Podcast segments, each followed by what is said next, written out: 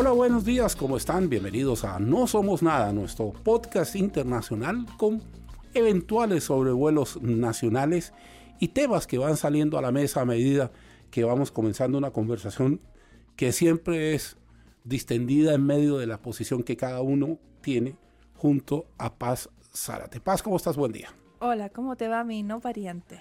Aquí estamos, una mañana de, de, mucho frío en Santiago de Chile y con varios temas en el tintero que esperamos sean de su agrado. Antes de comenzar, les quiero recordar que todas las opiniones vertidas en este programa nos representan personalmente a cada uno de los panelistas y no necesariamente representan la opinión editorial de Canal 13.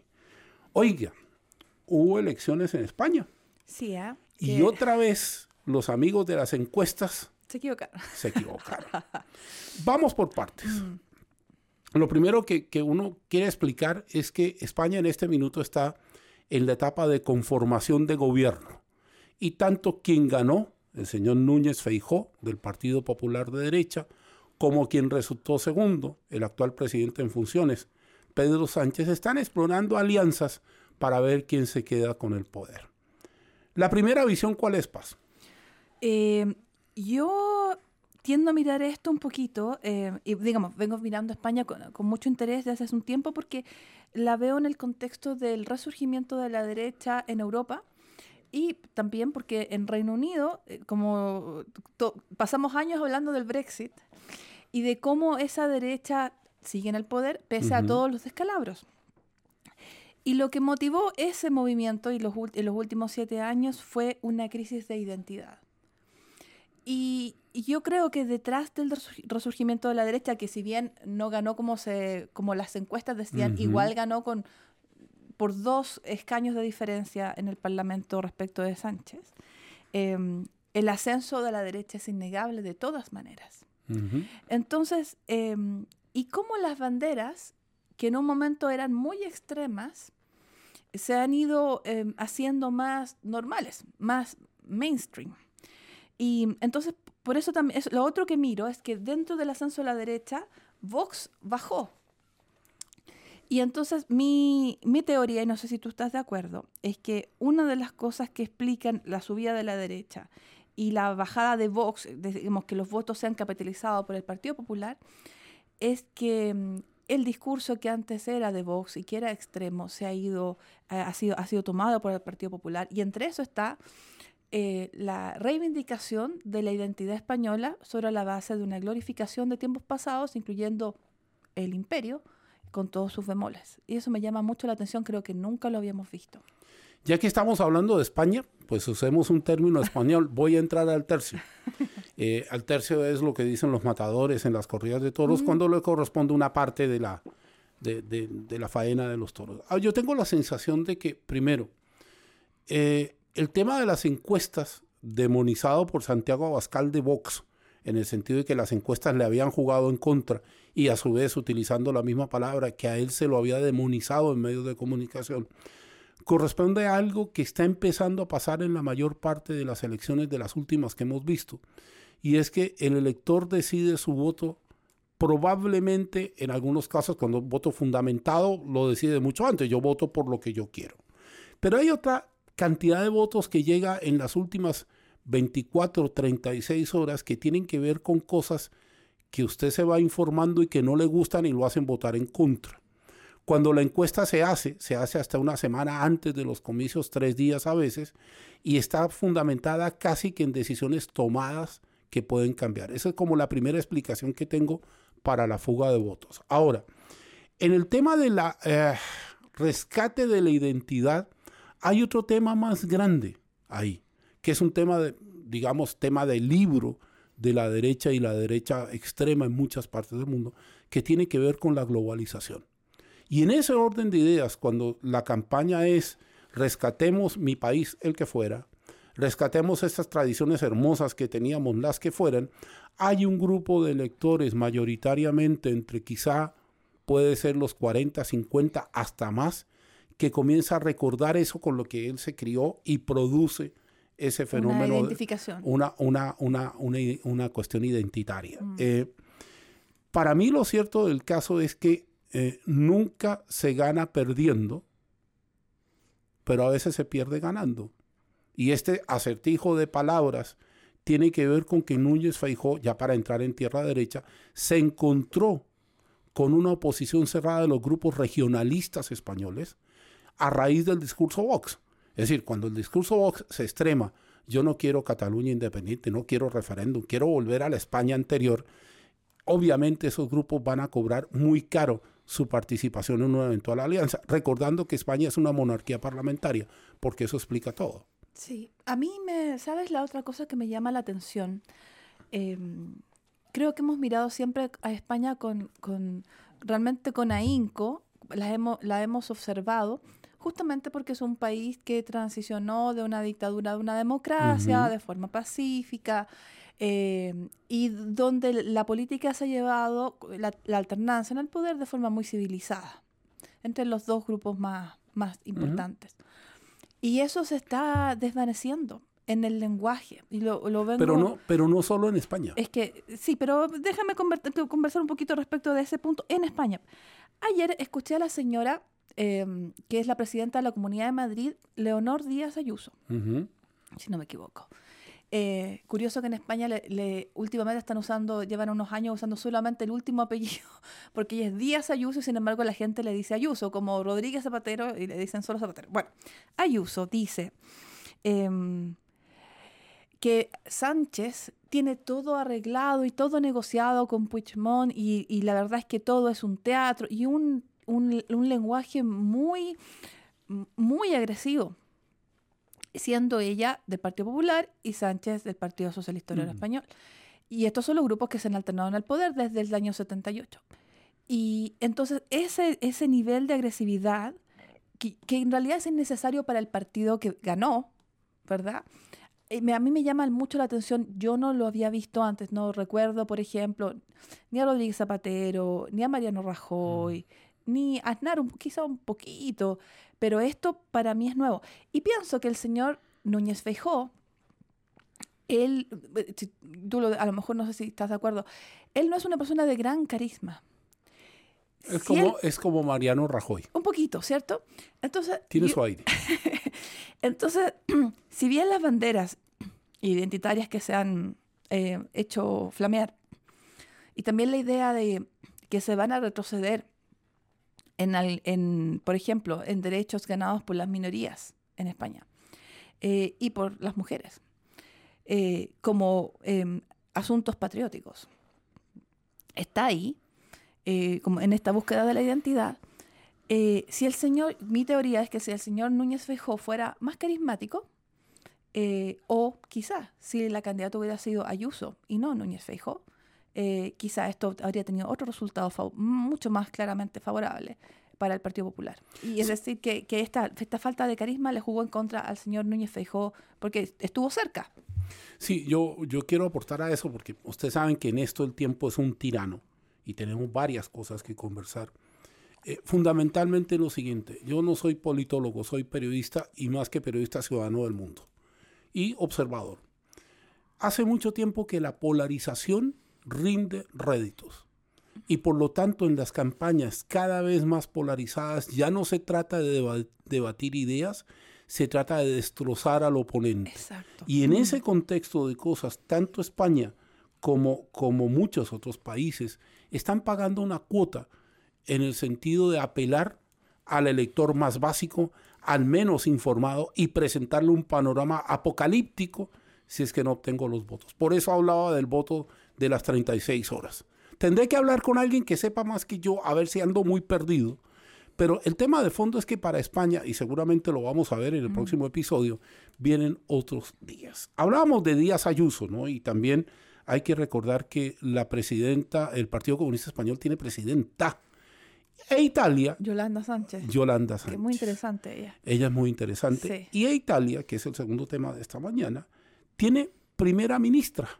Giorgia Meloni, eh, primera ministra, primera vez que Italia tiene una primera ministra, siempre hay una primera vez, de una derecha como la italiana que también tiene sus, bemoles polares, pero ella parece estar sacando adelante un mandato, una, una administración más que un mandato, que la va colocando lentamente en escena en una derecha que uno podría eventualmente calificar, en el caso italiano, como derecha 2.0, es decir, con la mujer teniendo más derechos, más participación, más lugar, en un país en el que el machismo impera y en un sector político, sin que nadie se me vaya a ofender, que el machismo también forma parte del asunto. Sí.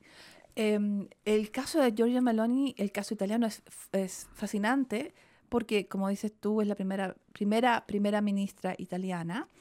El presidente de la República, que es esa otra figura, es un señor muy anciano que estuvo hace poquito en Chile, Sergio Mattarella. Em, la semana pasada. Sí, la semana pasada, sí. Eh, que además una, una visita que incluso fue a Punta Arenas, fue una visita extensa.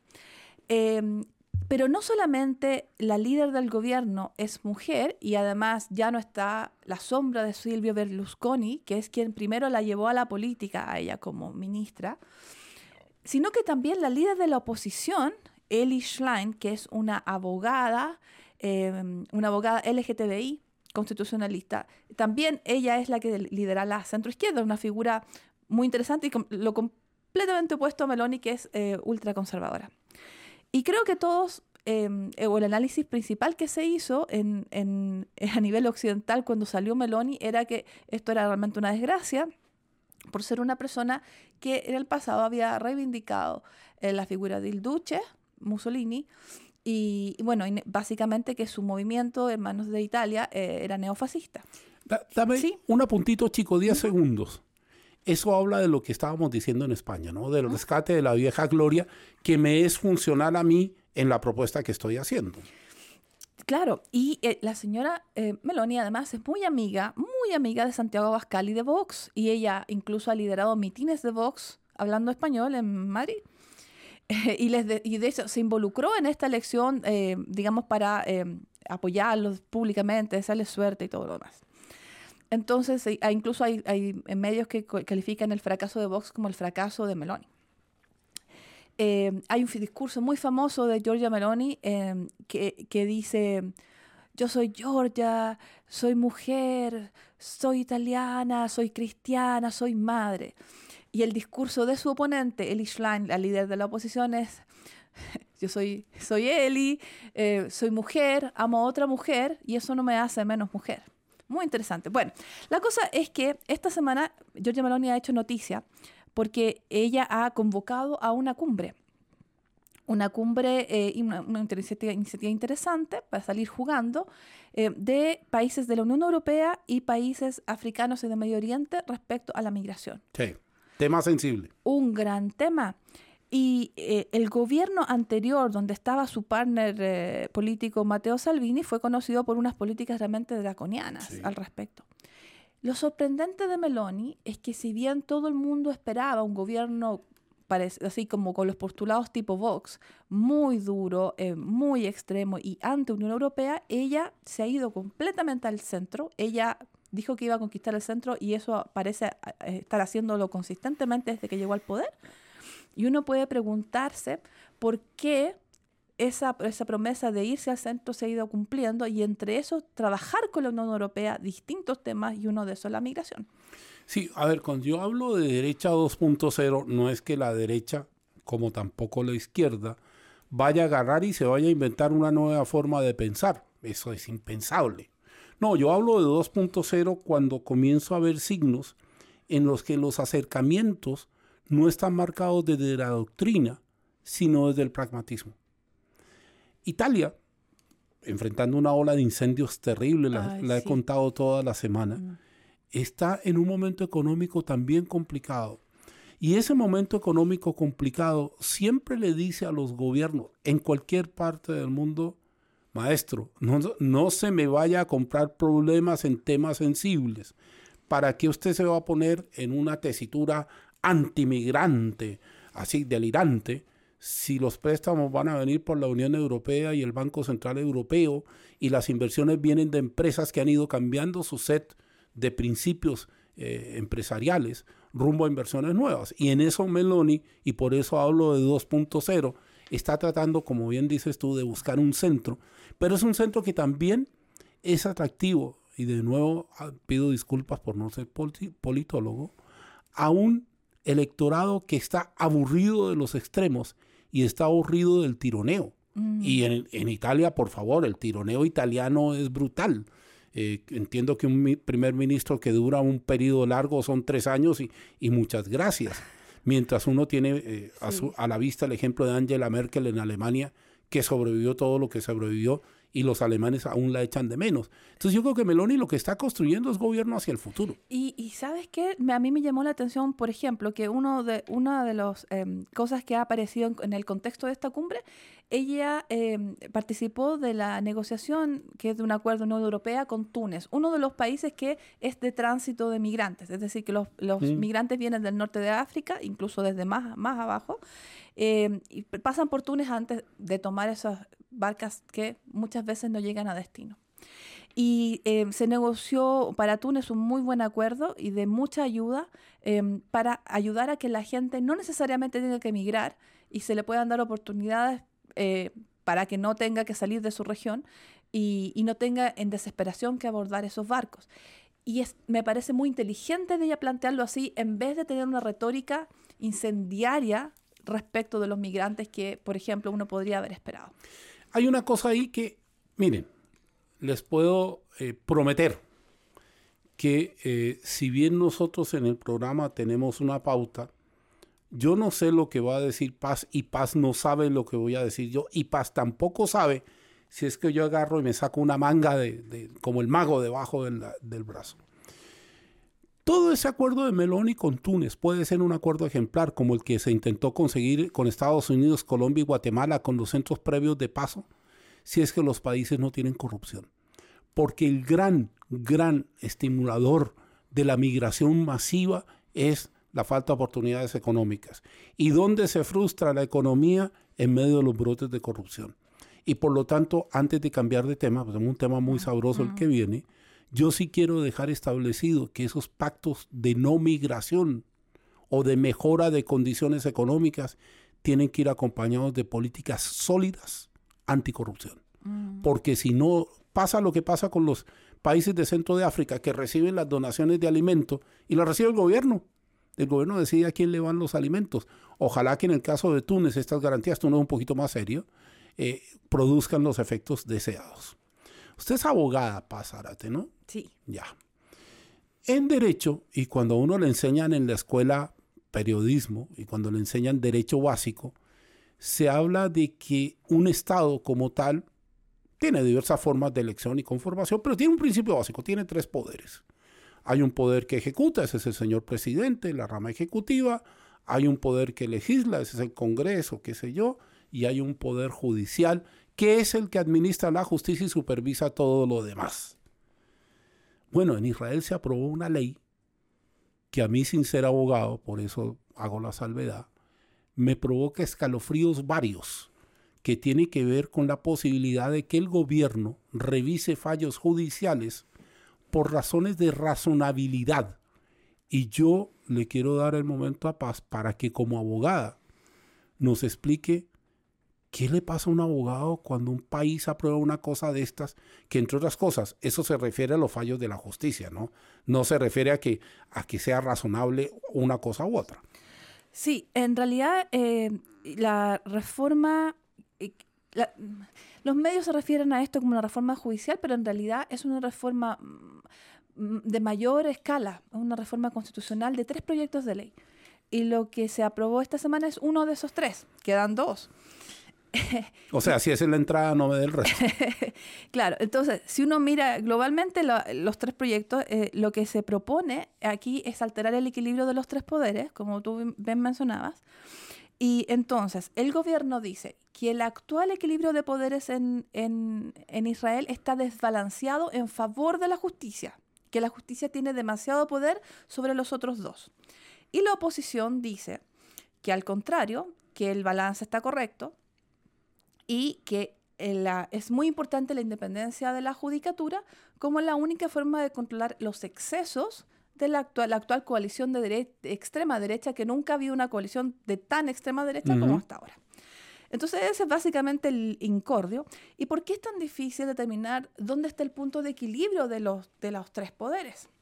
Porque, como mencionamos en un capítulo anterior de nuestro podcast, eh, esta constitución no está codificada al estilo inglés y lo que tenemos son leyes del rango constitucional. Entonces han modificado ahora una y quedan otras dos em, para hacer lo siguiente, que darle al, al Parlamento un poder mayor respecto al nombramiento de los jueces. Sabemos que por vía de nombrar jueces en este tipo de sistema jurídico, uno influencia el, el, resultado del derecho en general, tipo de Estados Unidos. Me quitaste la palabra. Iba a decir exactamente eso. Y lo otro es para que la, eh, limitar el poder que tiene el Poder Judicial hoy número uno, para ejercer el control de constitucionalidad de las leyes, porque ellos, además de ser Corte Suprema, son Tribunal Constitucional, o sea, efectivamente es, un poder judicial poderoso, y además para poder em, anular ciertas decisiones eh, del Ejecutivo. Y entonces, por ejemplo, ¿qué ha hecho la Corte Suprema que no le ha gustado al gobierno? La Corte Suprema le ha vetado a Netanyahu un ministro, con el argumento de que no era razonable porque era una persona con una condena reciente por corrupción. Pero cosa, esa situación, con el perdón de eventuales personas que tienen vínculos con Israel que nos están escuchando, advirtiendo que esto es un análisis de los dos de la situación, no constituye toma de parte es razonable. Es decir, si alguien está condenado por corrupción, eh, me parece a mí razonable que alguien saque una banderita roja y diga, mire, eh, este señor tiene esto y no podría. Claro, ahora, no, no todas las Cortes Supremas del mundo tienen ese poder, hay otros diseños. Bueno, eso existió y le molestó a Netanyahu. Esa Corte Suprema también ha impedido eh, realizar asentamientos en partes de Cisjordania. Eso también le molestó al gobierno. Eh, y también esa Corte Suprema le ha negado a, ciertos grupos eh, religiosos ortodoxos que son parte de la coalición eh, una, lo que han pedido que es una excepción al servicio militar obligatorio que es de todos los ciudadanos de Israel. Ellos pidieron una excepción y la Corte le dijo que no. Resultado, Netanyahu dice esta, esta Corte tiene demasiados poderes y hay que limitarla y lo está llevando al extremo, porque obviamente las protestas están eh, paralizando al país. O sea, hay partes del ejército que no quieren trabajar. cerraron el aeropuerto en algún minuto, clausuraron la autopista, clausuraron el tren, los bancarios no trabajaron. Llevaban veintitantos días de protestas consecutivas. Exacto. Ahora, dame una, una, una, idea. Eh, a ver, yo cuando miro la justicia, entiendo que quienes practican la justicia, yo no es ingenuo, ¿no? Eh, van a tomar la mejor decisión en el mejor momento y de acuerdo a ciertos códigos establecidos, eso es en todas partes del mundo. Si yo le doy la ventaja a un gobierno, el que fuese, de poder revisar los fallos, los fallos de la justicia, de acuerdo a su interés y acomodo, me puedo encontrar con que para qué quiero justicia si alguien lo puede revisar. A mí lo que me perturba de esto no es que no le gusten los fallos. Los fallos a la gente que los recibe, los fallos de la justicia pueden gustar o no pueden gustar, pero son fallos. Y bajo ese principio, juristas como, como Paz que está al frente mío, actúan en todas partes del mundo. Eh, entonces a mí me parece insólito que alguien diga eh, razones de eh, razonabilidad, perdón, pero la razonabilidad de la justicia no puede depender del gobierno de turno. cuando, Mm. Para terminar, cuando fue lo de Estados Unidos, yo me acuerdo que varios argumentamos que era imposible retrotraer la justicia a garantías ya obtenidas. Y la Corte Suprema de Estados Unidos dijo no. Con respecto a esta demanda presentada por cierto Estado, con respecto a esto, nosotros hoy, 2023, pensamos esto. Entonces me, me perturba la idea de que eso pueda hacer, porque para qué estamos con cosas, en el mundo los ejemplos se copian, que alguien resulte haciendo una, una serie de leyes para garantizar que el gobierno puede obtener lo que quiere sin que nadie lo objete. ¿Sabes lo que me perturba a mí? A ver. Que eh, dentro del argumento principal de Netanyahu y su coalición está que eh, la justicia, que son los jueces, que no son elegidos por votación popular, tiene, es antidemocrática eh, y tiene demasiado poder sobre el, ¿cómo se llama? Eh, representantes de la voluntad popular que son elegidos, como, eh, como el Ejecutivo y como el Legislativo. Y a mí ese argumento me perturba porque ese es precisamente el punto de la justicia. Pero eso es. o sea, yo tengo justicia para garantizarle a cada uno lo suyo. Porque en qué y la verdad es que jueces elegidos no no hay muchos sistemas que tengan jueces elegidos como un candidato. Los, los fiscales se pueden elegir. Sí, pero es que los fiscales es otra cosa. Es otra cosa. Sí, entonces por, por, eso a mí me parece que está un, poquito extremado el argumento de, de Netanyahu y compañía el precio que se está pagando por llevar el primero de los tres proyectos ya es muy alto, porque ya hay seis meses que la, la vida en, en, Israel se está haciendo muy complicada. Y, y te cito dos, dos, eh, dos, visiones de esto que a mí me preocupan. Uno, el, el ex primer ministro Ehud Olmert eh, no. ha, ha dicho que en la actual circunstancia el gobierno de Israel es enemigo del Estado de Israel, porque el gobierno está llevando a una nueva configuración del Estado que es eh, religioso, ortodoxo, sionista y no laico, donde caben muchas visiones y además donde caben, por ejemplo, los israelíes árabes, que también existen. Número uno. Y dos, el actual presidente de Israel, eh, Herzog, dice que eh, está la, si esto continúa, puede haber en Israel una guerra civil, lo cual para la región es tremendamente co complejo. A ver, eh, no, el, el, tiempo, hombre. Yo, nosotros debíamos tener un podcast de cinco horas, pero no lo tenemos. No. Y, y, me veo por razones de tiempo mirando el reloj forzado. Podemos a, seguir porque a concluirlo, a concluirlo por hoy. Sí. Eh, no puede haber guerra civil en Israel con todos los horrores que la historia de Israel tiene. Y con lo milagroso que resulta tener un Estado de Israel, ojo, no quiero ofender a nadie de Palestina, milagroso en el sentido de que Israel tiene unas coaliciones tan diversas y unas presiones tan brutales que ya de por sí tener un Estado es llamativo. Y lo segundo, eh,